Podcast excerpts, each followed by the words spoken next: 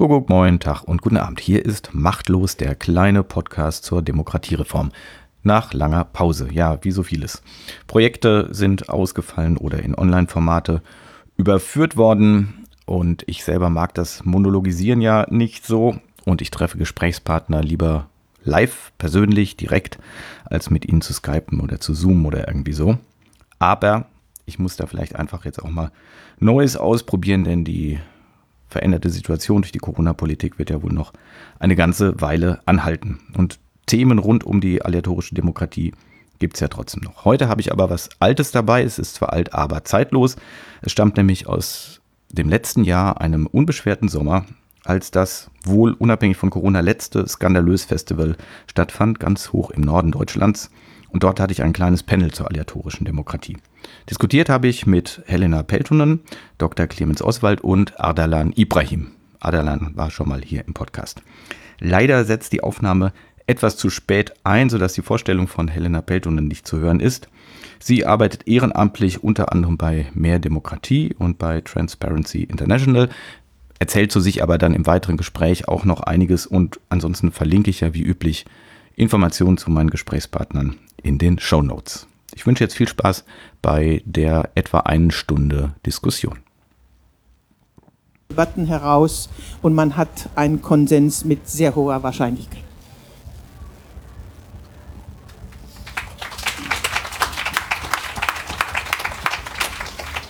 Mein Name ist Clemens Oswald, ich bin eben auch von Mehr Demokratie.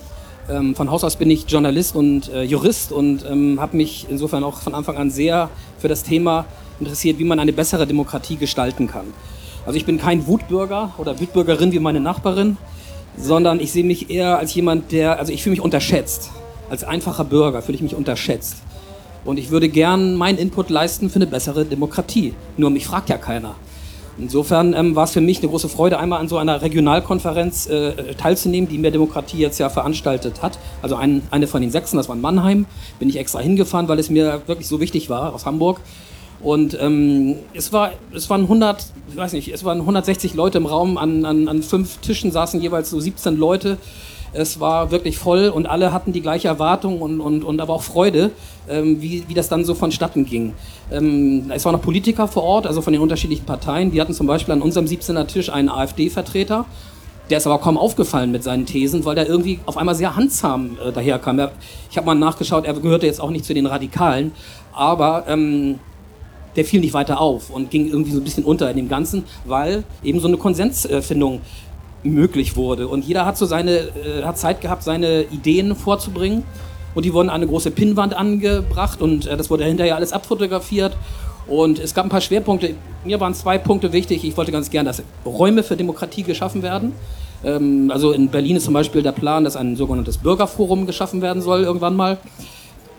ähm, weil ich glaube, es gibt kaum Räume, wo die Bürger sich wirklich treffen und ähm, über Themen reden können und Demokratie weiter gestalten können.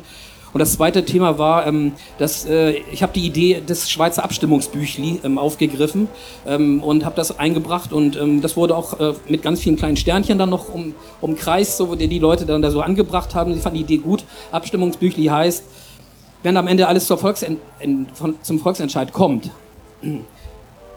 dann sollen die Leute vorher die darüber abstimmen. Volksentscheid ist halt vielleicht ein bisschen gefährlicher, sage ich jetzt mal in Anführungsstrichen, als, als, als so ein, ein äh, als so eine, so eine als so ein Bürgergutachten, wo sich Leute zusammen an einem Tisch sitzen. Aber viele Leute haben vielleicht wirklich nicht so viel Ahnung eigentlich von dem Thema, haben aber dann durch so, eine, so ein Abstimmungsbüchlein in der Schweiz die Möglichkeit, sich genau einzulesen. Das ist, das ist äh, sehr neutral geschrieben und jeder kann sich eine Meinung bilden und kann dann noch abstimmen. Und ähm, die Vorarbeit von solchen Abstimmungsbüchlis müsste dann wiederum von solchen Bürger äh, Gruppen gemacht werden. Und ähm, das äh, wurde da zum Beispiel sehr positiv gesehen und wurde als ein Punkt dann eben auch jetzt in, die Bürger, in den Bürgerrat gebracht. Ich bin gespannt, ob es dort noch weitergeht. Aufs Thema, Volksentscheid komm, aufs Thema Volksentscheid kommen wir sicherlich nochmal. Genau. Und vom Bürgerrat, äh, das wollte ich noch ergänzen, äh, nach dem Bürgerrat, wenn der getagt hat mit 160 Leuten ausgelost, dann wird ja, dann gibt es Ergebnisse. Und diese Ergebnisse werden an einem Tag der Demokratie einem Bundestagspräsidenten übergeben. Und das soll im November sein. Und ähm, das ist, glaube ich, ein sehr, sehr schöner, wichtiger Zeitpunkt, wo wir hoffentlich auch Öffentlichkeit für das Thema bekommen.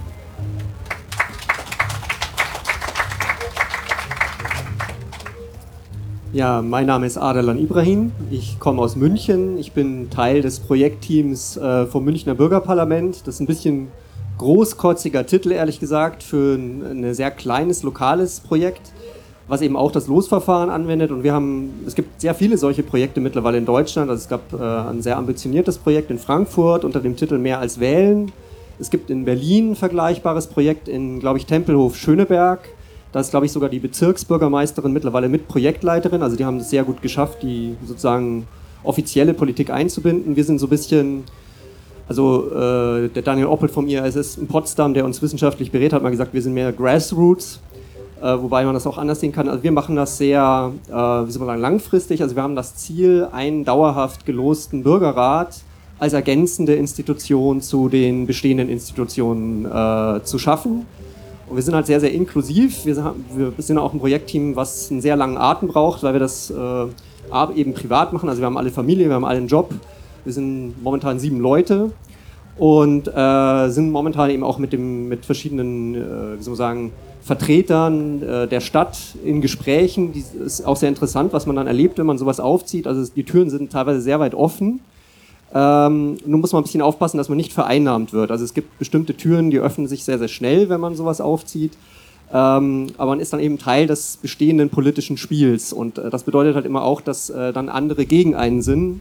Und da wir da sehr vorsichtig sind, weil wir das ungern hätten, weil wir gern tatsächlich andere einladen wollen in den, wie soll man sagen, politischen Klimawandel, aber einen positiven politischen Klimawandel hineinzugehen, äh, haben wir gerade die schöne Position der Prinzessin, die sich ziert. Also uns werden im Rathaus tatsächlich Türen geöffnet und wir sind so, ah, lass uns mal niedrigschwellig äh, erstmal das ein paar Mal durchführen, ob das trägt, ob das wirklich so konsensuell einvernehmlich ist, wie wir das alle auch schon, wir uns hier vorne alle äh, glauben, dass es ist.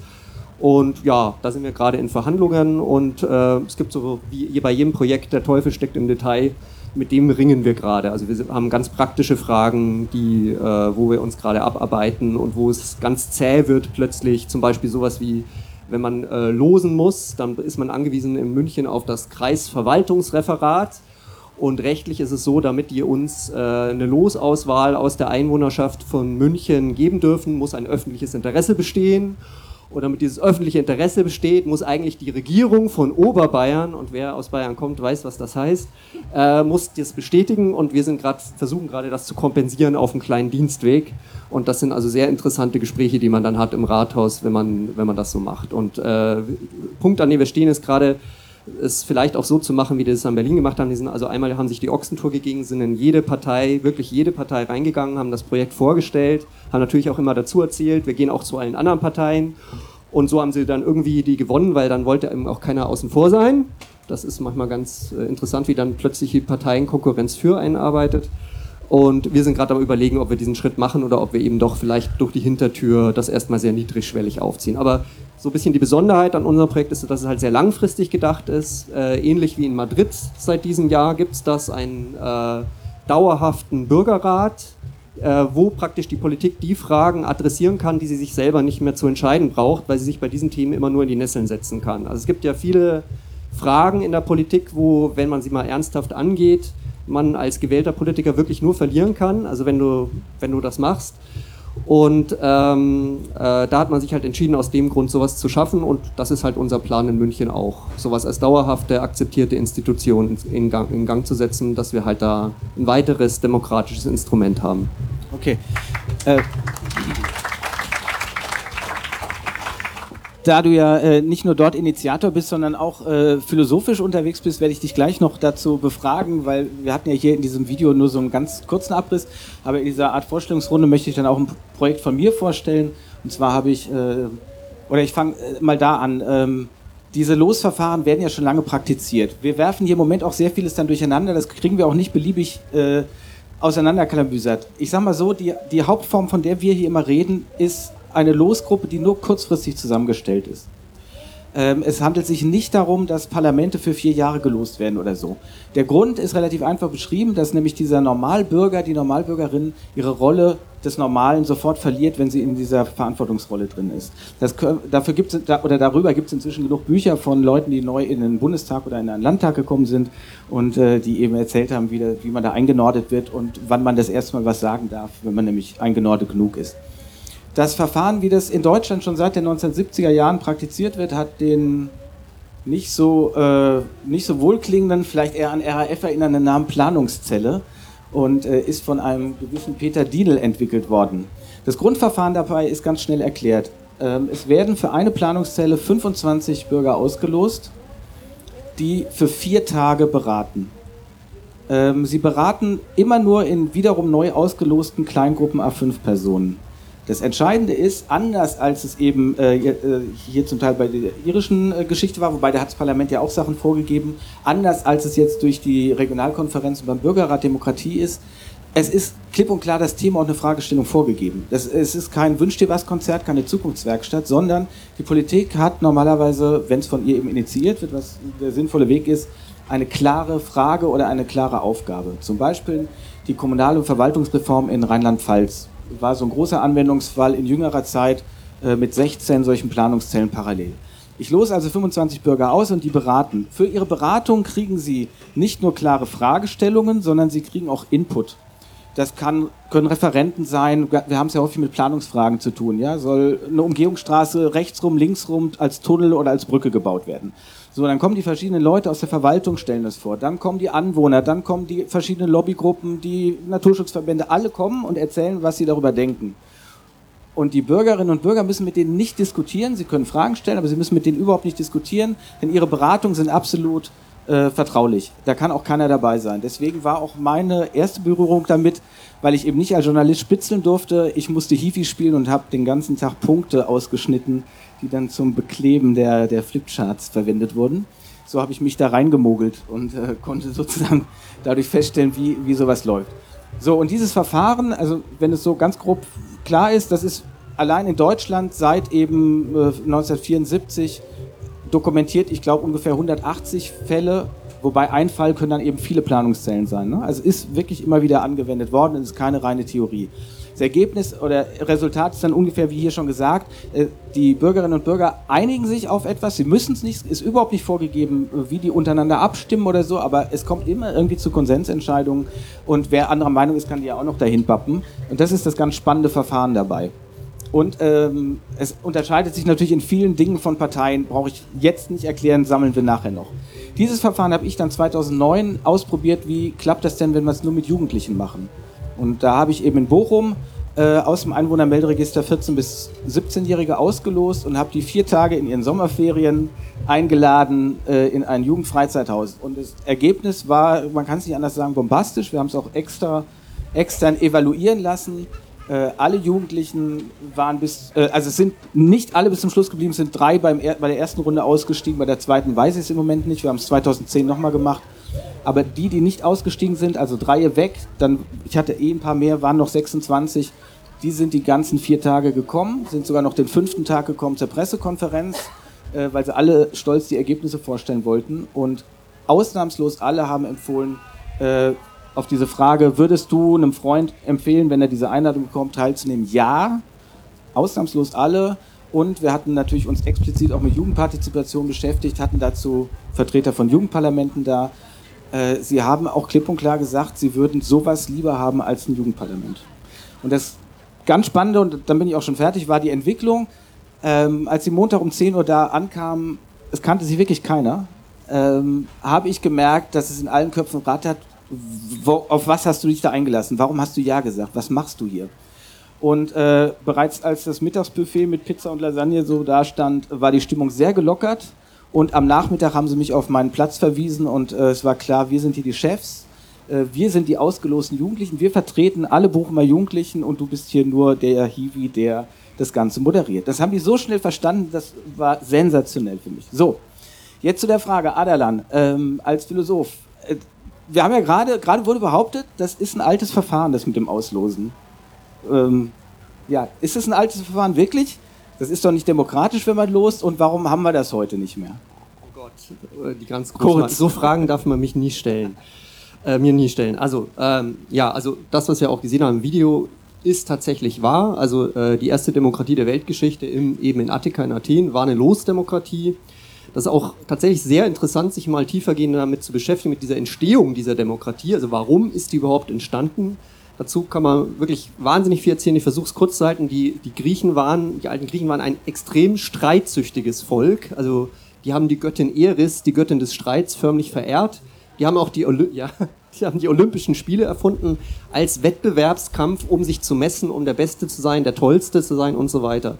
Und das hat tatsächlich äh, zu einer Krise dieser Poliswelt, dieser Stadtstaaten geführt, wo die äh, aus, aus, praktisch aus dem Dilemma nicht mehr rausgekommen sind. Die haben politisch extrem instabile Zustände bekommen, ähm, wo es dann immer hin und her ging zwischen, ich nenne das so anomische Aristokratie, also da waren so Bürger, die waren mehr Bürger als andere, das waren halt die tonangebenden Adligen, die haben sich permanent gezofft, die haben ständig Kaperfahrten gemacht. Und das führte dann zu solchen unmöglichen Zuständen, dass dann immer wieder Diktaturen, würden wir heute sagen, sogenannte Tyrannis entstanden ist. Und das, äh, diese Tyrannis hat sich aber auch nicht stabilisiert, es ging immer hin und her, hin und her, hin und her. Und in Athen ist dann sozusagen das zustande gekommen, dass man aus, als Antwort auf diese Krise, diese politische Krise einer ganzen Kultur, könnte man sagen, äh, die Demokratie entstanden ist. Und das Interessante ist eben auch, die hieß gar nicht am Anfang Demokratie, also dieses, also wenn man es klassisch aufdröselt, Demos Kratein, Herrschaft des Volkes. Äh, das ist sozusagen ein nachträglicher Titel, den findet man dann so ja, nicht ganz erst bei Aristoteles, aber erst etwas später. Äh, als das Ganze entstanden ist, hat man erst eben von Isonomie gesprochen. Und Isos ist das Gleiche, Nomos ist die Ordnung. Also es ist die Gleichordnung, das ist sozusagen eine Ordnung, in der alle Bürger den gleichen Einfluss auf das Politische haben. Und das hat man als bewusst als Instrument geschaffen, weil man anders nicht mehr diese, diese permanente Strittigkeit in der Bürgerschaft äh, auflösen konnte. Und dann, dann das äh, ist sozusagen gleichzeitig diese Isonomie mit, der, mit den kleisthenischen Reformen, mit dem Losverfahren. Also man hat dann eine Losdemokratie geschaffen, die praktisch jeden einzelnen Bürger zu einem aktiven Bürger gemacht hat. Also nicht so eine Zuschauerdemokratie, wie wir sie heute haben, wo, man, wo manche sagen, 0,25 Prozent der Bevölkerung sind politisch engagiert, yay! Ja, und es gibt aber auch immer diese 0,25, also die wird es auch immer geben aber halt die meisten, gerade ab einem bestimmten Alter oder bis zu wieder bestimmten Alter, sind halt wahnsinnig eingebunden in ihrem Privatleben, haben noch was anderes zu tun, als eben sich zu engagieren. Und das führt halt immer wieder dazu, dass die meisten Menschen einfach nur Objekte von Politik sind. Und wenn man also sich eben fragt, wie kommt man systematisch da raus, nach langem, langem Nachdenken und Beschäftigung mit unglaublich vielen Antworten auf die Frage ist tatsächlich, ich bin da angekommen, dass ich sage, ich kann mir mittlerweile gar, gar nichts mehr anderes vorstellen, wie wir uns alle gemeinsam aus dieser Passivität befreien und das auf eine konstruktive Weise. Also das Wunderschöne an diesen Formaten, immer wieder, wenn man mit Leuten redet, die da wirklich mal dabei waren, also nicht nur in der Theorie, ist alle erzählen, es geht ganz anders zu, als wir das kennen. Also es ist auch ein ganz anderer Begriff einfach von Politik. Wir verwenden, immer wenn wir Politik hören, also ich habe viel mit der Wirtschaft zu tun, weil ich jetzt seit zehn Jahren äh, Coach und Berater bin und da eben meine Brötchen verdiene. Also Politik in Firmen ist äh, A, ja, und äh, Politik, äh, wie die dann eben von den Griechen erfunden wurde und wie es eben jetzt mit diesen neueren Formaten, die jetzt wieder aufkommen, ist, das ist was ganz Schönes. Also es ist eigentlich das genaue Gegenteil davon. Es ist ähm, Auflösung von Streit und oft auch schon bevor er überhaupt diesen Aggregatzustand annimmt, wo wir das Gefühl haben, das kriegen wir nie mehr gebacken, wir können uns nie mehr einigen auf die Fragen. Äh, das wird also kontinuierlich weggearbeitet und deswegen setze ich mich halt dafür ein. Gut, ich gucke jetzt ja von der anderen Seite, nicht von der Philosophie, ich bin ja Biologe und äh, von daher ist mir natürlich immer völlig klar, warum sich eine aleatorische Demokratie nicht halten kann, weil das, äh, die natürlich überhaupt nicht geeignet ist, um die Mächtigen zu fördern und voranzubringen. Ne? Ähm, so, und deswegen ist auch klar, dass äh, dagegen viel Widerstand besteht. Deswegen nämlich meine Frage, wie geht's jetzt, wie reagiert die Politik? Ähm, Aderland hat gesagt, in München werdet ihr so ein bisschen bezirzt. Jetzt bin ich mal keck und sag, das liegt aber auch nur daran, solange ihr harmlos seid. Ähm, wie sieht es aus, wenn man von der Politik mehr fordert? Wenn man sagt, äh, äh, ja, wir, die Bürgerinnen und Bürger sollen doch einfach selber entscheiden. Das heißt doch Demokratie und wählen ist nur eine Form davon. Äh, die Politik hat es schon längst erkannt, dass die ein Riesenproblem haben. Das merken die natürlich an den äh, Wahlbeteiligungen. Die sind über Jahrzehnte äh, kontinuierlich gesunken. Ganz kleinen Tipp nach oben gab es jetzt, weil, es, weil so viel Propaganda gemacht wurde für die Europawahl. Und das war gut so, da, sind die, da ist die Wahlbeteiligung etwas, etwas gestiegen. Aber eine andere kontinuierliche Entwicklung ist die Beteiligung der Bürger an den politischen Parteien. Die ist kontinuierlich gesunken. Die ist nur noch, äh, noch nicht mal die Hälfte von dem, was es noch vor 20 Jahren war. Ich habe die neuesten Zahlen gerade heute Morgen mir mal angeguckt. Also an den Parteien per Ende 2018 waren 1,9 Prozent der Wahlberechtigten, der 61,5 äh, Millionen Wahlberechtigten in Deutschland. Und das war mehr als doppelt so viel vor 20 Jahren. Also das merkt die Politik sehr wohl und natürlich jetzt solche Entwicklungen wie Pegida und AfD und äh, Schlimmeres, ähm, äh, das macht denen wirklich Kopfzerbrechen und sie sind ratlos. Das merkt man tatsächlich auch darin, dass äh, in dem äh, Koalitionsvertrag vom zwei, äh, März 2018, jetzt für diese Legislaturperiode, da ist auch ein Passus drin, in dem äh, die Koalition verabredet hat, dass sie eine Expertenkommission einsetzen, die sich Gedanken machen soll darüber, wie man die Demokratie beleben könnte, wie man die Bürgerbeteiligung äh, ein bisschen äh, anwerfen könnte und so weiter. Nur diese Expertenkommission gibt es bis zum heutigen Tag nicht. Also sie sind schlicht und einfach ratlos. Und ähm, da ist übrigens mehr Demokratie dann mit diesem Bürgerprojekt, Bürgerrat äh, Demokratie sehr früh, gleich nachdem dieser Koalitionsvertrag veröffentlicht worden war, gleich reingesprungen hat, so, jetzt haben wir doch eine Aufgabenstellung und im Prinzip, also insofern, das ist nicht ganz ohne Aufgabenstellungen, nicht nur wünscht dir was, was hier jetzt im Rahmen des äh, Bürgerrats Demokratie geschieht, sondern es ist genau Aufgreifen dieser Fragestellung aus dem Koalitionsvertrag, was muss geschehen, damit sich jeder mitgenommen, repräsentiert fühlt. Das ist die über übergreifende Fragestellung. Und diese Fragestellung ist in diesen Regionalkonferenzen in Detailfragestellungen äh, zerlegt worden und die wird denn dann dieser Bürgerrat tatsächlich debattieren. Und siehe da, Sogar zum äh, Schirmherren hat sich denn unser ehemaliger Finanzminister, der von Bürgerbeteiligung nichts wissen wollte, bis so lange wie er äh, Minister war, Jetzt ist er äh, Bundestagspräsident und tatsächlich, der hat seine Schirmherrschaft dann äh, äh dafür abgegeben. Ähm, deine Frage war aber, kannst du die mir nur wiederholen? Ich fühlte mich aufgefordert, wie die Politik reagiert. Wir haben, ich kann ein bisschen aus Hamburg berichten. Äh, in Hamburg wurde Ausgerechnet gerade letzten November wurde der hamburgische Finanzsenator hat extra Kompetenzen dafür bekommen, die Bürger besser zu beteiligen. Der hat Geld dafür bekommen von der Bürgerschaft und hat die Bürgerhäuser mit so ein bisschen Geld äh, versehen. Die Hamburger sind immer noch sehr unzufrieden, weil das, das riecht alles nach, ach, jetzt noch, nächstes Jahr gibt es Wahlen, also jetzt soll noch mal schnell der Bürger ein bisschen das Gefühl bekommen, beteiligt zu werden. Also die Politik hat es kapiert, wir haben da ein Problem, wir müssen was tun, wir müssen die Bürger beteiligen, aber sie sind noch immer ratlos, wie machen wir denn das? Und da habe ich große Hoffnung, dass wir, wenn wir das selber auf die Beine stellen, in verschiedenen Formaten, denen zeigen, wie es geht, wie man Konsens herstellt und wie man alle beteiligt, dann lernen sie es vielleicht tatsächlich, diesen Wert zu schätzen, der in der, Be in der Bevölkerung drinsteht. Wir sind nämlich nicht doof. Okay, aber da, äh, da ist ja auch was im Wandel. Und äh, ich sage provokativ, das haben wir der AfD zu verdanken. Denn, unter dem, denn hinter diesem Schlagwort, um das es da geht, geht es ja eigentlich immer nur um den Volksentscheid. Und der Verein Dem Mehr Demokratie, ich bin jetzt wirklich böse, aber ich darf das ja hier auch, der Verein Mehr Demokratie war immer nur für den Volksentscheid und hat sich fürs Losverfahren nicht die Bohne interessiert. Und in seinem Beirat gab es genau einen einzigen Professor, der das äh, die Fahne hochgehalten hat und alle anderen konnten damit nichts anfangen. Dann kam die AfD und hat gesagt, ja, der Bürger muss entscheiden und der, wir brauchen den Volksentscheid und auf einmal wollten ganz viele nicht mehr für den Volksentscheid sein. Und dann kam man auf die Idee, vielleicht müssen wir es im Zweifelsfall kombinieren. Das geht in die Richtung. Ne? Ähm, ich bin als Bürger doch viel zu kompetent, als dass ich nur einmal die Hand heben darf. Plötzlich kam er auf die Idee und hat eben geguckt, ach, in Irland, da haben die Bürger erst beraten und dann haben sie alle abgestimmt. Vielleicht ist das ja so ein Weg in, in, in eine Richtung, in die es gehen könnte. Ich begrüße es natürlich sehr, dass mehr Demokratie sich da geöffnet hat, aber ich kenne den Verein auch schon ein bisschen länger und muss sagen, das kam recht plötzlich dann jetzt. Ich kenne ja auch die Akteure. Ähm, ist, ist da was dran, ja? Das Schöne ist, dass ich bei Mehr Demokratie genau in dem Moment eingetreten bin, als ich hörte, dass Mehr Demokratie auf diesen Zug aufgesprungen ist. Das heißt, er fuhr genau in die Richtung, in die ich eh wollte. Und dann bin ich natürlich sofort auch eingetreten und ähm, unterstütze das jetzt auch aktiv. Ähm, ich, es muss schon vorher jemand da gewesen sein. Ich bin nur noch bei, ich bin nur noch aufgesprungen auf den fahrenden Zug. Ich wollte sorry für diesen kleinen ähm, Nebensatz sozusagen, weil wir vorhin ähm, den philosophischen Ansatz oder auch diesen, diesen, diesen göttlichen Ansatz hatten. Ähm, ich möchte ein Beispiel, ein, ein, einen interessanten Fakt einfach sagen. Wir haben heutzutage einen Rechtsstaat, genau darauf sind wir stolz. Wir haben aber auch eine Demokratie, darauf sind wir theoretisch auch stolz. Könnte besser sein. Ähm, aber der Rechtsstaat, für den steht eben eine Göttin, eine griechische Göttin oder auch eine römische Göttin, Justitia, im Griechischen ist das äh, Themis.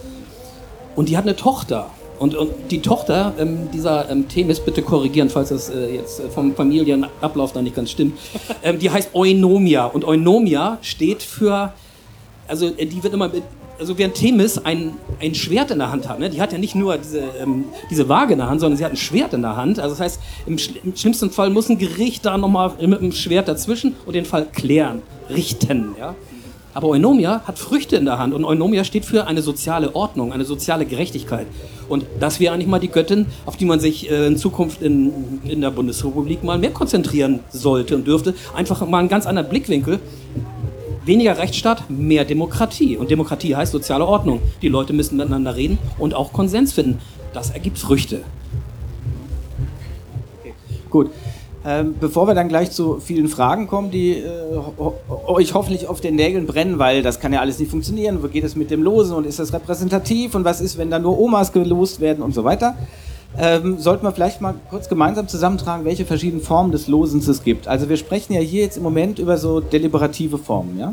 Das heißt, es werden Bürgerversammlungen gelost. Das ist, wofür alle hier stehen und auch mein eigenes Projekt war ja nur so ein deliberatives Projekt.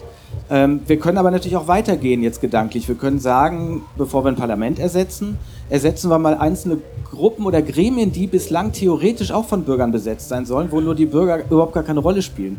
Ich sage mal, ein klassischer, äh, klassisches Beispiel sind all die Fernsehräte und Rundfunkräte, die wir haben. Äh, es ist ja vorgesehen, dass wir eine zivilgesellschaftliche Beteiligung haben und äh, die wird wahrgenommen über festgelegte, in, in, Verträgen festgelegte Vereine, also die Kirchen, die Gewerkschaften, Arbeitgeberverbände und so weiter. Man braucht nur mal die Liste vom ZDF-Fernsehrat sich durchzugucken, was die Promotionsquote angeht oder so, um zu erahnen, dass das nicht die Bevölkerung ist, die, die dort sitzt.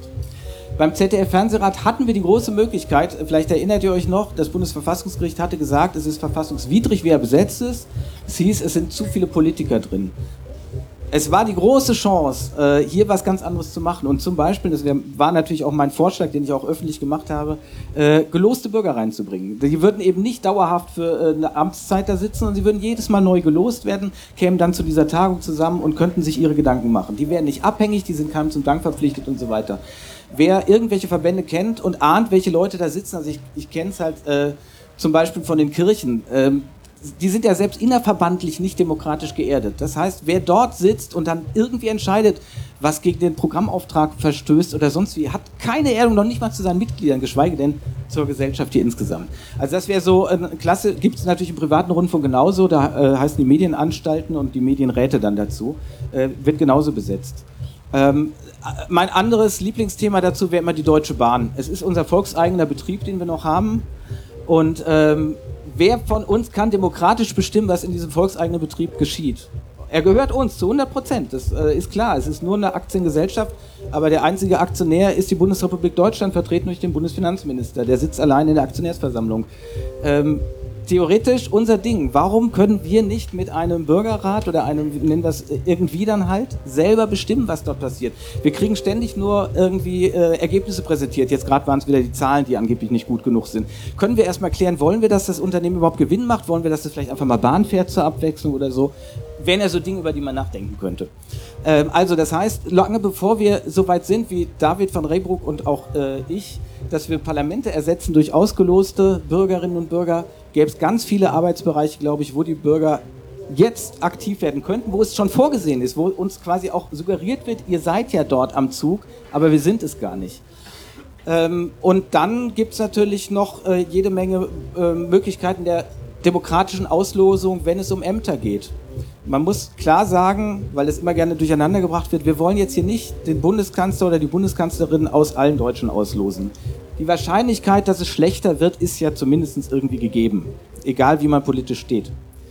Aber, äh, und das geht eben in diese Richtung, das hat der Aderland vorhin nicht ausführen können, ähm, ich kann immer dann losen, wenn berechtigt, egal ist, wen das lostrifft. Also wenn entweder alle gleich qualifiziert oder unqualifiziert sind oder wenn es gar kein Qualifikationsmerkmal gibt. Das ist, wenn wir eben diese großen Versammlungen machen, sagen wir, ja, alle Bürger sind genug qualifiziert. Wir dürfen dann halt nur nicht eine Dreier auslosen, sondern wir brauchen vielleicht 300 oder vielleicht brauchen wir auch 3000 oder so. Aber dann, sind, äh, dann ist alles da drin. Ne? Die andere Möglichkeit ist aber, dass ich sage, okay, wenn man eine bestimmte Qualifikation mitbringen muss, dann tun wir nicht so, als ob wir bei allem den Besten bestimmen könnten, sondern wir losen. Wir sagen zum Beispiel, ich nehme jetzt direkt das provokative Beispiel, was ich vorhin bei der Herfahrt äh, verwendet habe, äh, wenn es um den Job des Bundeskanzlers geht, verpflichten wir jede Partei, stellt halt zehn Leute auf. Wenn ihr es nicht schafft, zehn Leute zu finden, die für diesen Job geeignet sind, dann solltet ihr es ganz bleiben lassen. Und von den zehn wird dann einer gelost. Und da wird das nächste Mal ein neuer gelost. Ähm, ich will das nur kurz andeuten heute, was dahinter steckt. Es geht nicht nur um eine Beliebigkeit, es geht darum, Machtstrukturen zu durchbrechen. Es geht um ein völlig anderes Verständnis davon, welches Amt ich habe. Äh, ich kann mir zum Beispiel nicht mehr einbilden, ich bin der Einzige, der es kann und muss es deswegen 16 Jahre machen oder so, äh, sondern ich weiß, es gibt auch andere, die das genauso gut können und das nächste Mal wird wer anders ausgelost. Ähm, vielleicht könnt ihr Darf noch Beisp ein, Beispiele dazu ein, nennen, wo man ein, das ein Losen... ganz konkretes Beispiel würde Ja, ich hinzufügen, den gibt es heute schon. Und das sind die Schöffenrichter. Das sind die Laienrichter. Das heißt, Mhm. unsere äh, Justiz lebt heute schon mit diesem Verfahren und lebt damit lange und gut. Äh, Also warum nicht in anderen Bereichen? Andere Vorschläge, wo wir losen könnten? Einfach nur jetzt als, als Input nur kurz so. Provokativ oder... Äh, Also ich würde wirklich auf, auf ganz kleiner Ebene erstmal anfangen Ja. wollen, äh, weil äh, ich glaube, realistisch ist es nur, wenn man das von unten ausfüllt, das System, ja, als wenn man oben gleich sagt, so wir müssen jetzt hier den Kanzler austauschen. Das war jetzt war nicht ja- der Vorschlag, aber also ich- ich, glaube, es geht wirklich darum, auf ganz kleiner Ebene erstmal wirklich das zu installieren, dass es, dass es eine Routine hat, dass die Leute auch das Gefühl haben, so ich kann jetzt ähm, zum Beispiel mal mitentscheiden, wenn da, äh, was weiß ich, irgendwo ein Veranstaltungszentrum gebaut wird und ähm, ich kann sogar vielleicht mit äh, oder zumindest Einfluss nehmen, wie das dann aussieht. Das ist eigentlich das, wo ich sage, da müssen wir jetzt tatsächlich erstmal anfangen. Äh, wir Ja, müssen die- wirklich ganz. Genau, die ko konkrete breit. Frage ist, wo sollten wir losen? Also, weil was wir bislang haben, ist Ja. immer so eine Selbstermächtigung. Leute werden halt aktiv, ja, treten einer Bürgerinitiative bei, machen Protest oder irgendwie. Das ist alles berechtigt. Um, um das nochmal klar zu machen, weil das vorhin nicht deutlich wurde, vielleicht. Das ist immer eine Dreiteilung, ja. Wir haben irgendwo Protest und Ideen. Dann haben wir irgendwo den Fachverstand und, und alle Lobby, alles darf sich darunter verstehen.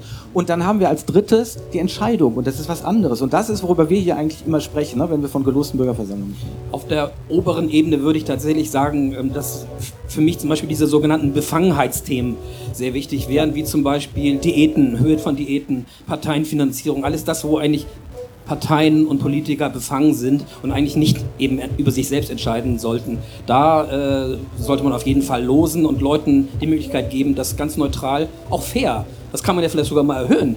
Also äh, äh, ne, zu, zu betrachten und, und, und, und den, im Grunde den Politikern das auch ein bisschen aus der Hand zu nehmen. Ich glaube, das hast du vorhin schon gesagt. Diese, diese auch schwierige Entscheidung manchmal, die dann so heimlich häufig dann so irgendwie im Bundestag nochmal durchgeboxt wird. So. Also das ist ja auch der einzige Bereich, in dem die Politikwissenschaft selber in Form von Professor Hubertus Buchstein äh, sagt, dass das Los in Ordnung wäre, wenn die Politiker automatisch zu sehr befangen wären. Vorschlä weitere Vorschläge fürs Losen? Ähm, ich tue mich total schwer, weil für mich gibt es mittlerweile keine Grenzen mehr thematisch. Also ich, äh, aber ich bin eben jemand, der schon absolutes Vertrauen für die, zum Verfahren hat, weil er es schon erlebt hat, weil ich es schon gesehen habe. Das große Problem ist halt, wenn jemand zum ersten Mal hört, da werden jetzt Leute ausgelost. Das erste, was man, was die meisten Leute denken, also mit denen ich mich so unterhalte, und ich habe eben sehr viele solche Gespräche, geht Nummer eins, ich traue mir das ja selber gar nicht zu. Das ist sogar das, was die meisten sagen. Also die meisten Leute sind sozusagen unglaublich bescheiden oder vielleicht auch realistisch erstmal. Und der nächste Gedanke, man denkt an irgendwen, wo man das Gefühl hat, ähm, also der soll auf keinen Fall mitentscheiden, dann geht schief oder so, oder der torpediert den Prozess, weil man halt den Prozess selber noch nicht erlebt hat. Also äh, für mich gibt es nicht diese thematische Grenze, für mich geht es eigentlich um Vertrauen in den Prozess, um am Ende solchen gelosten Bürgerräten reale Macht zu übertragen. Ich, wo, wie ich heute hier sitze, könnte mir das aus dem Stand vorschlagen, aber ich kann eben auch sehen, dass die Lücke von was ich vor Augen habe und was man zum ersten Mal davon hört, riesig ist, sodass meine eigentliche Frage ist, wie kann man systematisch Vertrauen aufbauen, dass das gut geht, dass da nichts Schlimmes passiert. Und wenn wir jetzt wirklich über Macht reden, weil am Ende geht es um Macht, es geht aber die Frage, also wenn es mal ganz zuspitzt, verfassungstheoretisch Aristokratie oder Demokratie bedeutet, ganz zugespitzt, glauben wir ernsthaft, dass es einige wenige gibt, die irgendwelche Gene haben oder magische Fähigkeiten, die sie befähigen, politisch irgendwie besser zu sein als andere oder mehr Ahnung zu haben. Weil zum Beispiel, äh, wir stellen ja solche Fragen nicht, wenn ein Minister plötzlich das äh, Ressort wechselt, also war eben noch Familienministerium, ist jetzt im Verteidigungsministerium, dann unterstellen wir ja nicht, dass die irgendwie eingeborene Ideen hat von, wie wird man Verteidigungsministerium, sondern wir unterstellen, es gibt eben, ein, es gibt eben Zuarbeiter, es gibt ein ein, ein, äh, ein Apparat, der eben diesen Menschen hilft, dann eben dieses Amt auszufüllen. Und der Witz an den gelosten Bürgerräten ist, dass man diesen Apparat eben den Bürgern zur Verfügung stellt. Das muss immer ganz klar sein, dass es ja nicht so ist, dass wir jetzt einfach reinkommen und dann sage ich das, was ich halt gerade so denke zum Thema, sondern es ist eben immer ein Prozess vorgelagert, wo die Leute überhaupt erst zu informierten Bürgern werden, aber eben alle gleichermaßen, sodass es zu einer Gleichverteilung von Macht kommt. Und also hart gesagt ist Demokratie halt, wenn wir Macht zwischen uns aus Prinzip gleich aufteilen, weil wir glauben, dass Gesellschaft dann besser funktioniert. Genau. Und äh, was mich dabei sehr bewegt oder was ich immer noch glaube, was wir sehr stark unterschätzen ist, wir leben halt heute in einer modernen Gesellschaft und das bedeutet, wir haben einen unglaublichen Differenzierungsgrad in der Gesellschaft, der für uns selber aber unsichtbar ist. Also jeder von uns lebt in seiner kleinen Bubble und unsere Gesellschaft funktioniert im Alltag nach dem Prinzip gleich zu gleich gesellt sich gern. Also es ist einfach auch normal, dass man sich mit Menschen umgibt, die, mit denen man halt Selbstverständlichkeiten teilt. Nur es gibt unglaublich viele Bubbles und es ist wahnsinnig schwer, aus denen rauszukommen. Und das heißt, wenn man es sehr, sehr pathetisch formuliert, kann man sagen, auf diesen großen Bürgerräten begegnet sich überhaupt zum ersten Mal die Gesellschaft selber. Und was aber die große Leistung ist, sie begegnet sich auf eine gute Weise. Das haben wir sonst nicht. Wir haben so ein bisschen eine Social Media, aber da ist halt die Begegnungskultur katastrophal schlecht, wenn man sich mit Andersmeinen unterhält. Das ist aber im direkten Kontakt was ganz anderes, weil wir, es ist sehr viel schwerer polemisch oder wirklich schlimme Dinge zu jemandem zu sagen, wenn man Auge in Auge gegenüber sitzt. Und das passiert eben auf diesen gelosten Bürgerräten. Okay. Ganz, ganz kurz noch, Helena, und dann möchte ich öffnen. Ich will das nur, äh, nur äh, bestätigen und äh, ganz kurze Erfahrung, eigene persönliche Erfahrung äh, weitergeben. Äh, und, und mit dieser Erfahrung möchte ich eigentlich auch sagen, wie gut äh, diese Methoden, de, des, die, diese Methoden des Dialogs geeignet sind, um sehr kontroverse Themen zu adressieren. Das Beispiel betrifft die Handelsabkommen. Äh, vielleicht sind einige von euch auch dabei gewesen, die äh, TTIP und CETA äh, dagegen zu protestieren aus guten Gründen. Und wenn ihr, wenn ihr dabei wart, dann wisst ihr, wie verletzend das war, wenn die Politik oder die Industrie sich hingestellt hat und hat gesagt, ja, das sind ja alles Handelsgegner, sie sind amerikafeindlich und sie sind sowieso gegen alles. Das war natürlich überhaupt nicht der Fall.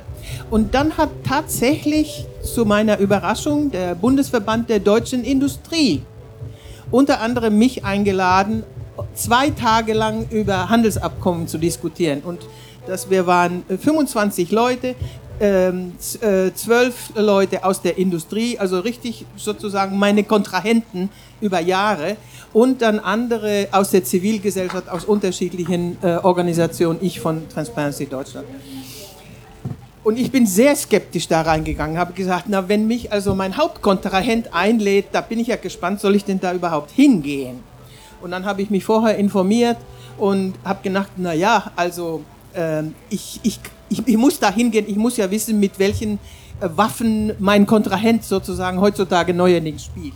Das war meine Haltung, als ich zu diesen zwei Tagen äh, Bürgerkonferenz gegangen bin. Ich bin als ein anderer Mensch da rausgegangen. Zwei Tage lang haben also wirklich diese ganz, ganz entgegengesetzten äh, Positionsinhaber haben diskutiert, debattiert. Wir haben Hilfsmittel genommen, das erspare ich jetzt mal alles. Haben auch Leute auf der Straße interviewt und so weiter dazu, um schlauer, um schlauer zu machen. Wir haben Experten gehört, bla bla bla. Wir haben Respekt voreinander gewonnen während dieser Tage. Jeder vor jedem.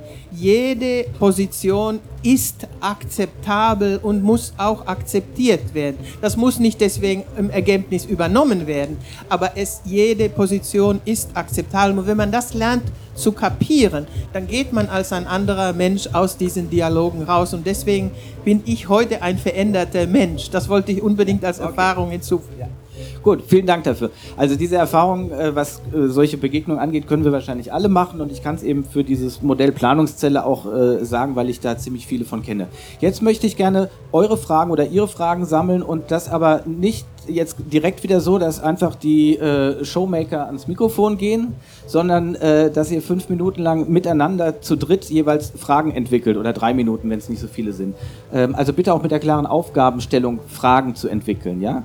Ähm, einfach irgendwie mal kurz zusammentun, was haben wir jetzt an Fragen äh, oder an Provokationen natürlich auch, weil äh, wir sind hier zeitlich begrenzt und ich würde dann gerne diese knappe Zeit nutzen, dass pointiert noch Fragen kommen, auf die wir dann auch ganz kurz antworten nur oder auch Kontroverse, warum Schwachsinn oder irgendwie so, ja? Also wir haben jetzt hier geworben für verschiedene Formen aleatorischer Demokratie. Bitte eure Fragen, macht euch ganz kurz Gedanken.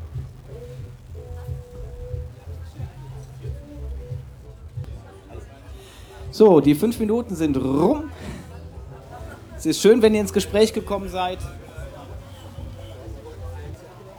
So, mein Vorschlag ist, ähm, dass wir jetzt erst der Reihe nach alle Fragen hören, ja?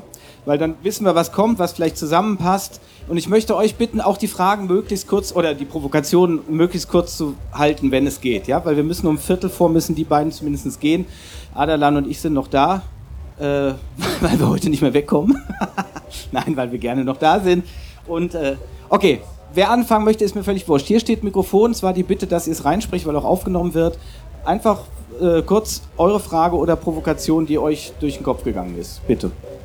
Und wenn es jemand gar nicht möchte, mir ins Ohr flüstern oder so. Äh, guten Tag. Wir haben uns, äh, ist es überhaupt an? Nee, ne? Guten Tag. Eins, zwei, eins, zwei. Hallo? Ah, oh, ist anstrengend. Okay. Es geht, oder? Geht es? Hört ihr mich? Auch da hinten? Ja. Okay, wunderbar. Äh, das passt eigentlich zu dem, was ich sagen wollte, und zwar äh, Redeverhalten. Also wir haben uns Gedanken gemacht, wie insgesamt die Rahmenbedingungen denn wären. Ähm, einerseits, wie wird ausgelost? Werden nur ähm, Personen ausgelost, die sagen, okay, wir wollen uns aufstellen quasi, gelost werden? Ähm, wenn das so ist, würde das ja schon irgendwie eine Hierarchie reinbringen. Das ist ja irgendwie schon Okay, dann äh, erklär's mir bitte gleich gerne. Ähm, es ist dann anscheinend nicht so, dass random irgendwelche Leute gelost werden und wenn die dann das Los trifft, sagen sie, okay, ich mach's oder ich mach's nicht. Ähm, weil man muss auch irgendwie erstmal Zeit und das Geld haben, um sich vier Tage irgendwo hinzuchillen und darüber zu reden. Okay, super. Ähm, dann noch das Ding ähm, Redeverhalten. Also wenn fünf Leute miteinander reden und eine Person total schüchtern ist, ist irgendwie klar, dass dann ganz schnell ein Konsens entsteht, weil irgendwie die Person dann sagt, ja, ja, meine, also wenn ihr das alle sagt, dann okay. Ähm, ob das moderiert wird oder wie auch immer das äh, funktioniert. Ähm, und dann wäre noch so ein Ding, wenn, ja, kurz und knapp, ne? Ähm, wer bestimmt denn überhaupt, die, also wer eingeladen wird als Experte oder Expertin und die ganzen anderen Leute, genau, das würde ich gerne mal alles beantwortet haben. Und. Wir sammeln erst alle und das muss. So, nächste Frage bitte direkt dazu. Ähm, ich glaube, das klang gerade schon an, aber das war meine Frage. Wie kommt es denn zum Informationsfluss? Also ähm, genau, wie werden die Gelosten dann auf das gleiche Level gebracht? Weitere Fragen? Jeder hatte ja die Aufgabe, eine Frage zu entwickeln. Ihr könnt ruhig auch schon hinkommen. Weil, äh, also es klang auch bereits eben an. Unsere Frage wäre einfach, ist das Los verpflichtend? Also die Frage, ob das Los verpflichtend wäre. Ja. Wenn ich gelost werde, muss ich dann dabei sein und wenn nicht. Okay. Ja, unsere Frage war so, ging ein bisschen in die Richtung, wie, im, also wie Konsensentscheidungen, die dann in den Gruppen irgendwie entstehen, vertretbar gemacht werden und irgendwie auch ähm, nachvollziehbar gemacht werden für eben Menschen, die an diesen Prozessen nicht teilnehmen. Ja.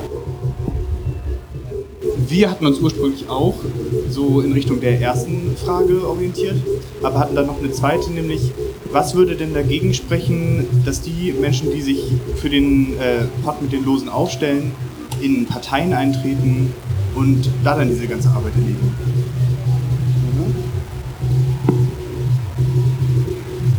Ähm, unsere Fragen wurden alle gestellt. Ein Philosoph, Hilfe. Ähm, ist aber keine philosophische Frage.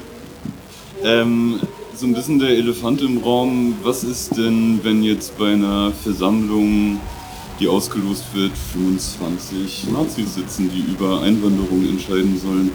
Also ihr habt das ja schon angedeutet, dass es halt demografisch wie vorher strukturiert sein soll, aber das Problem mit Faschisten ist Demografie übergreifend.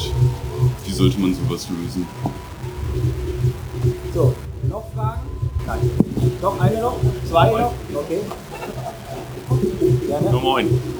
Meine Frage geht ein bisschen auch Richtung äh, Schüchternheit. Und zwar im Endeffekt, äh, man kann das so ein bisschen aufteilen, introvertierte Menschen, extrovertierte Menschen.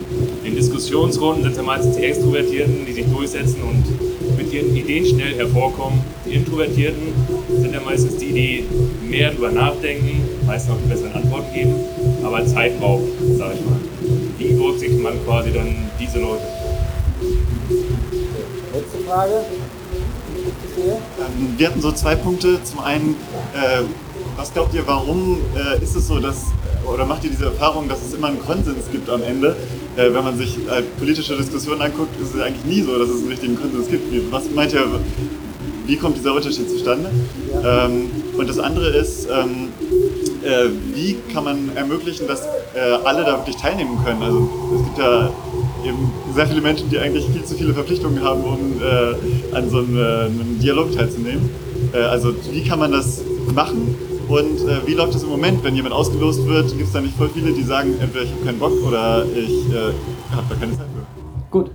Vielen Dank. Mein Vorschlag ist, wir gehen jetzt einfach der Reihe nach durch. Ich nenne euch das Stichwort und, und der Adelan fängt an, antwortet zum ersten Stichwort, aber kurz, nicht wie im Video.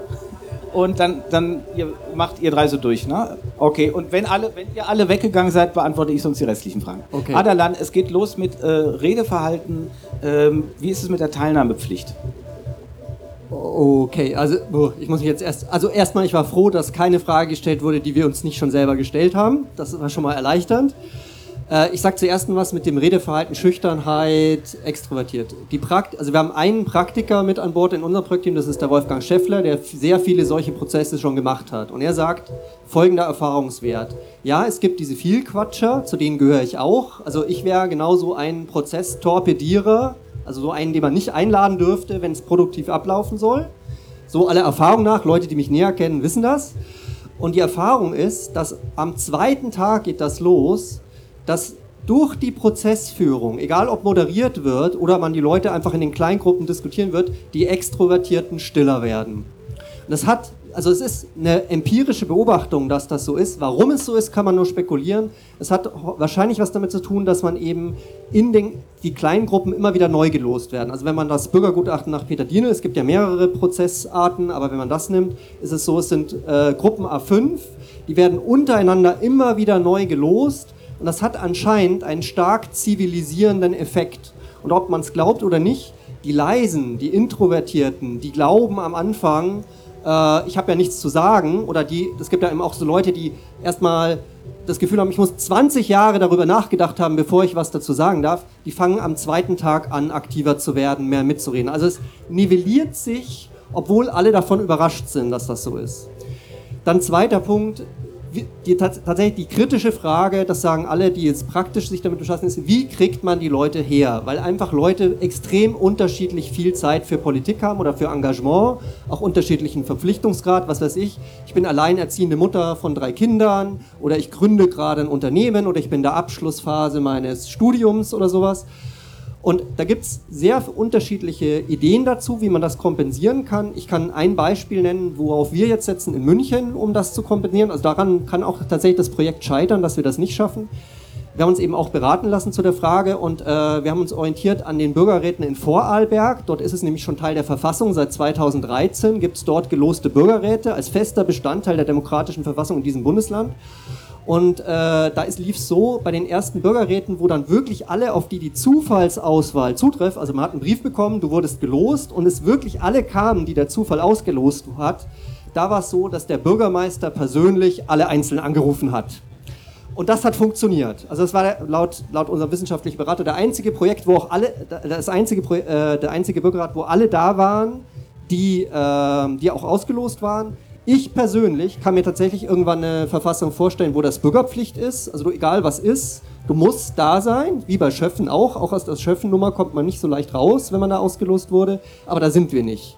Und es, Okay. äh, nur um das kurz zu schließen, um Leute, die also praktisch Verpflichtung haben, wir lösen, versuchen das zu lösen, indem wir also eine Aufwandsentschädigung zahlen, womit, wovon wir uns erhoffen, dass gerade Leute, also die nicht viel Geld haben und die typischerweise in solchen politischen Prozessen immer fehlen, einen Zusatzanreiz haben, besser vertreten zu sein. Äh, Ich kann auch mehr sagen, aber ich mache hier Okay, bei den offiziellen Verfahren kann ich sagen, läuft es auch wirklich so, es gibt Verdienstausfall oder es werden äh, Haushaltshilfen bezahlt und so weiter. So, nächste Frage. Ähm, wie, wer entscheidet, welche Experten eigentlich da angehört werden? Überhaupt erstmal hervorragende Fragen, fand ich. Ähm, das ist eine besonders schwierige, muss ich auch wirklich sagen. Die Frage ist mir auch schon gestellt worden auf einer anderen Veranstaltung. Es gibt einen sogenannten Projektbeirat bei diesem Bürgerrat. Da sind unterschiedliche, ich sag mal, zivilgesellschaftliche Organisationen drin. Ich sag mal von BUND über Zentralrat der Katholiken und so weiter. Und die schauen sich an, insgesamt als Gruppe, wen können wir da als Experten hinschicken. Ähm, weil es sollen ja wirklich nach Möglichkeit alle Aspekte auch vernünftig ähm, abgebildet werden. Das ist eine extrem schwierige Aufgabe, das muss man wirklich sagen. Ähm, das wird sich hoffentlich auch ein bisschen einspielen. Ja, das ist es eigentlich, Projektbeirat. Okay, bei Planungszellen läuft es so, dass äh, eine Firma halt das Ganze übernimmt und am Ende wird evaluiert und wenn die ausgelosten Bürger sagen, äh, ihr, ihr habt nicht fair und un, unabhängig die Experten ausgelost, dann seid ihr draußen, kriegt ihr nie wieder einen Job und kriegt auch den wahrscheinlich nicht bezahlt. So, nächste Frage geht an Helena. Warum kommen die Leute zum Konsens, wenn doch sonst gerne gestritten wird Ja. und alle unterschiedlicher Meinung sind? Äh, bevor ich das beantworte, ergänze ich noch ganz kurz. ganz kurz, ganz, ganz ja, ja, kurz. gut. Aber es ist noch, glaube ich, nicht erwähnt worden, dass bei diesen Bürgerräten auch Politiker dabei sind.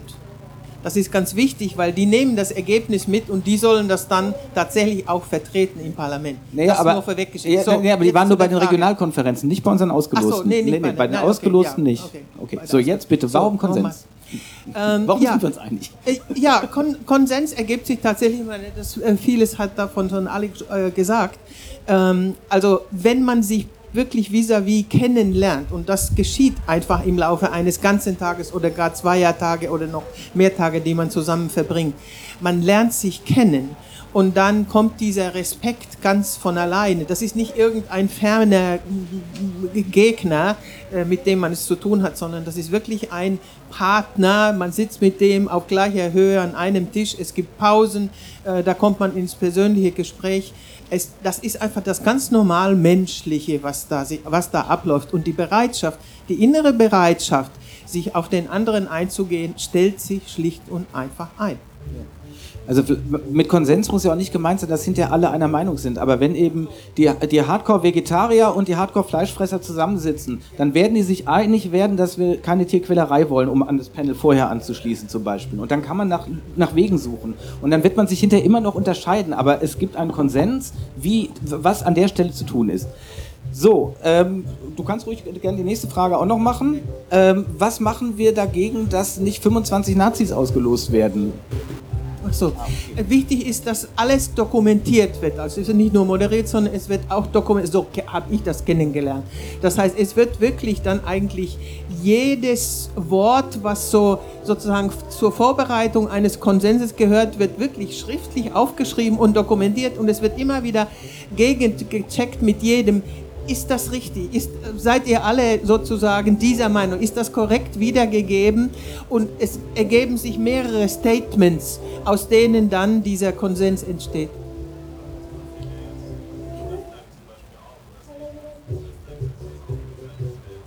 Ich jetzt wirklich nicht er sagt, im Bundestag ist das ja auch so und es ist transparent. Ähm, also das Vermitteln ist das eine. Das andere ist aber auch, man muss dazu sagen, es entstehen halt nicht diese künstlichen Fronten, die wir haben, wenn zum Beispiel Parteien gegeneinander in Wettbewerb treten. Äh, wenn, wir Es geht ja nicht um wenn, wir, Macht. wenn wir vernünftig valide Ergebnisse haben wollen, dann arbeiten wir mit mehreren parallelen, ausgelosten Bürgerversammlungen parallel. Das ist das Verfahren bei Planungszellen. Also Minimum zwischen vier. Und dann werdet ihr staunen, dass bei ganz konfliktreichen Problemen alle vier Gruppen das gleiche Ergebnis vorschlagen. Und wenn man das noch valider haben will, dann macht man das halt mit 16 oder 300 oder ist mir völlig wurscht mit welcher Zahl, ja. Aber das Spannende ist eben, ähm, man kann hinterher einen Weg erklären, warum man da hingekommen ist. Und worum es denn jetzt geht und was das Irland-Modell ist, das würde natürlich ein Stück weit auch voraussetzen, denjenigen zu vertrauen. Das heißt, wenn jeder sowieso nur bei seiner Meinung bleiben will, dann sind wir immer bei der Volksabstimmung einfach so, ja, oder der äh, Opinion Poll. Einfach wirst gefragt, was deine Meinung ist. Das gehört natürlich dann schon ein Stück weit auch dazu zu verstehen, da waren jetzt Leute zusammen, die haben so und so lange miteinander beraten und haben alle Experten gehört. Und wenn die dann kann man auch klar sagen, mit 80 Prozent, mit 90 Prozent einstimmig oder wie auch immer folgende Lösung empfehlen. Dann, und das hat der Irland gezeigt, schließen sich einfach viele Menschen dem an und sagen, okay, das wird so verkehrt nicht sein. Du kannst dann keinen zwingen natürlich dazu, aber ich glaube, das ist so, dass es öffentlich vermittelt wurde, hat dann dazu geführt, dass ein äh, wirklich solides Ergebnis da war, genau, oder? Ganz, ganz, genau. Es ist nachvollziehbar, auch für diejenigen nachvollziehbar, die nicht dabei waren. Das heißt, die können sich damit viel mehr dann äh, identifizieren, als wenn sie nur ein fertiges Ergebnis produziert bekommen. Das ist ja nicht der Fall, sondern auch der Prozess dahin ist dokumentiert und nachvollziehbar. Und wer daran Interesse hat, kann es nachvollziehen und wird dann viel lieber Teil des Ganzen. Okay, Clemens, an dich dann jetzt die Frage, die ich gerade ja noch äh, aufgerufen hatte. Wie, wie, verhindern wir, dass jetzt da so eine absolute Schräglage reinkommt? Das war das Beispiel 25 Nazis. Jetzt mal unabhängig von der Frage, ob Teilnahmepflicht besteht oder nicht. Im Moment besteht es ja noch nicht. Was macht man dagegen?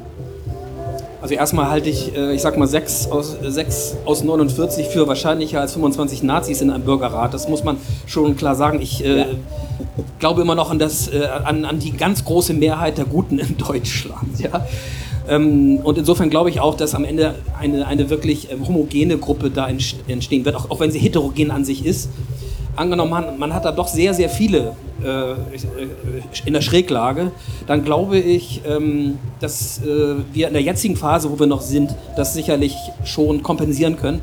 Wenn da wirklich eine, eine heftig rechte Aussage rauskäme, dann ist es vielleicht in dem Moment dann vielleicht auch nur eine Empfehlung, in Anführungsstrichen. Und ich glaube, ähm, solange wir noch keine festen Beschlüsse haben, brauchen wir uns über diese äh, Gedanken, äh, brauchen wir uns darüber ja. ich ziehe mich ein bisschen raus aus der Frage, äh, noch nicht allzu viel Gedanken machen. Okay, aber, aber sie wird immer benannt, das muss man einfach sagen. Ja. E-, egal ob jetzt so benannt oder eben es sind dann nur die Omis drin oder was weiß ich wie oder nur die Studenten, die Zeit haben. Irgendwie so ja gut, aber es, es gibt ja schon die, die Vorauswahl, sag ich mal. Es gibt Männlein, Weiblein, gut, das kann Nazi sein. Ja. Äh, es gibt Alte und Jung, kann auch Nazi sein, gar keine Frage.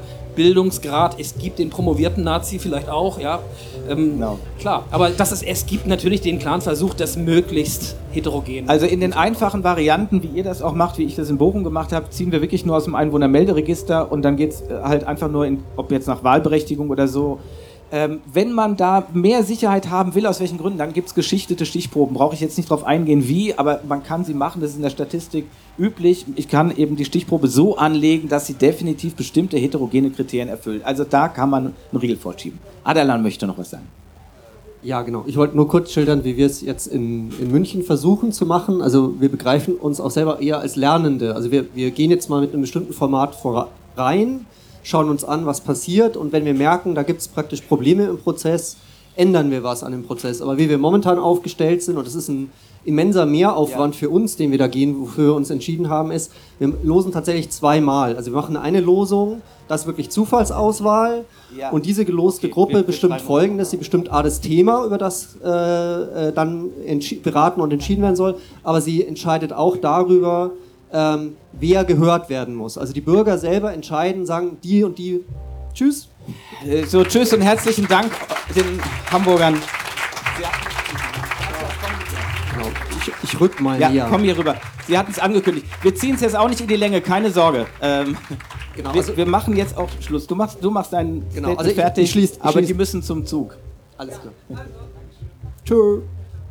Also, um das abzuschließen, es sind praktisch die Leute selber, die bestimmen, ähm, wer muss gehört werden. Und das hat folgenden Hintergrund, wenn man, wenn man halt ein bestimmtes Thema hat, also ein Extremfall in Vorarlberg war, man hatte zum Beispiel ein Mütterrat. Und es wäre natürlich absurd, wenn man ein Mütterrat macht, äh, wo überhaupt keine Mütter dann am Ende drin sind. Und dann arbeitet man halt mit Quoten. Und wir haben uns entschieden, weil wir überhaupt nicht diese Machtposition haben wollten als Projektteam, dass wir entscheiden, wer muss gehört werden, auch das zurück in die Bürgerschaft zu geben. Also wir spielen alle Machtfragen, wo immer wir können, in die, in sozusagen in die Runde der äh, gelosten Bürger zurück. Und ähm, wenn wir merken, das irgendwie trägt nicht, dann sind wir eben dabei, dass wir darüber nachdenken. Und das geht eben bei uns sehr gut, weil wir eben ein Projekt sind, das auf Dauer angelegt ist und eben nicht ein Einmalprojekt ist, sondern wir haben halt vor, zweimal im Jahr so einen Prozess durchzuführen und da eine gewisse Kontinuität reinzubringen und das dann zu einer realen also Institution zu machen, auf die sich dann auch die Politik äh, stützt und verlassen kann. Ein, ein letzten Hinweis dazu noch. Ähm, es wird immer in allen Befragen oder in allen Rückfragen gibt es immer da ganz große Skepsis an der Stelle. Sind denn dann auch alle berücksichtigt oder so? Ich kann euch Folgendes sagen. Viel, viel wichtiger, als dass unter den Gelosten jeder Aspekt vertreten ist, ist, dass auf der Input-Seite alles berücksichtigt ist. Es ist überhaupt nicht notwendig, dass in meinem Bürgerpanel der Obdachlose sitzt. Ich muss mich um den nicht kümmern, dass der da reinkommt. Aber wenn die Frage ihn irgendwie tangiert, dann gehört er auf die Input-Seite. Das heißt, als Durchführungsträger muss ich den Obdachlosen suchen, mich um ihn kümmern und sagen, pass auf, da ist eine wichtige Entscheidung, äh, steht da an. Du musst denen erzählen, wie du das siehst oder wie du es erlebst. Und das ist hundertmal wichtiger, als dass der Quotenobdachlose anteilig dort drin vorkommt. Denn wir halten uns alle immer für wahnsinnig originell, aber ich muss euch leider sagen, das sind wir nicht. Und wenn wir dann eine etwas größere Zahl haben, ihr werdet sehen, wenn man Ideen sammelt, da sind alle Ideen dann auch immer schon drin. Äh, weil ich sehe, dass noch Fragen sind, ich würde jetzt gerne, damit ihr nicht länger sitzen müsst oder so und unsere Zeit herum ist, ich wollte euch nur eine Seite noch vorlesen als Abschluss äh, aus meinem Büchlein und äh, die erste Seite. Und dann war es das aber auch schon. Und für eure weiteren Fragen stehen wir zur Verfügung. Wenn jemand ein Buch mitnehmen will, kann er einfach eine Spende hinlegen, ist mir egal. Bei Amazon habe ich ja gesagt, wird es verramscht. Politiker sind Loser und Dünnbrettbohrer, aufgeblähte Knallköpfe und kleinkarierte Schwätzer, Lügner und Witzbolde, beleidigte Leberwurst, Schnecke und Märchenfee. Sie sind arrogante Schnösel, überheblich und primitiv. Politiker können nicht lesen, haben ein Brett vorm Kopf, suhlen sich im Dreck und würden ohnehin besser im Bett bleiben. Diese Einschätzungen sind recht konstant von Beginn der Bundesrepublik an und sie sind amtlich nachzulesen in den Plenarprotokollen des Deutschen Bundestags. Loser, Knallkopf, Schwätzer, was der brave Bürger gar nicht zu denken wagt, knallen sich Politiker tagtäglich gegenseitig an den Kopf. Und wem sollten wir mehr intime Kenntnis der Intelligenz und Sozialkompetenz von Politikern zutrauen als Politikern selbst? In jeder Debatte halten sie sich gegenseitig für unfähig. Was liegt da näher, als ihnen irgendwann einmal zu glauben? Ihnen allen. Zumal die genannten Einschätzungen gar nicht pauschal nur dem politischen Gegner gelten, sondern auch Parteifreunden, die einen Gedanken außerhalb des vorgeschriebenen Dienstwegs in die Öffentlichkeit entlassen. Mit den Losern, von denen er sich nichts sagen lasse, meinte Horst Seehofer nämlich jüngst den baden-württembergischen Unionskollegen Thomas Strobel, damals Vorsitzender, und Peter Haug, Fraktionsvorsitzender, als in Bayern mal wieder alles Amigo war. So, das war's dazu. Herzlichen Dank euch, dass ihr äh, äh, auf die Musik einen Augenblick verzichtet habt und zu uns zum Panel Aleatorische Demokratie gekommen seid. Und wer noch Fragen hat, wir beide sind jetzt noch hier und diskutieren gerne noch mit euch. Ansonsten danke und noch ein schönes Festival.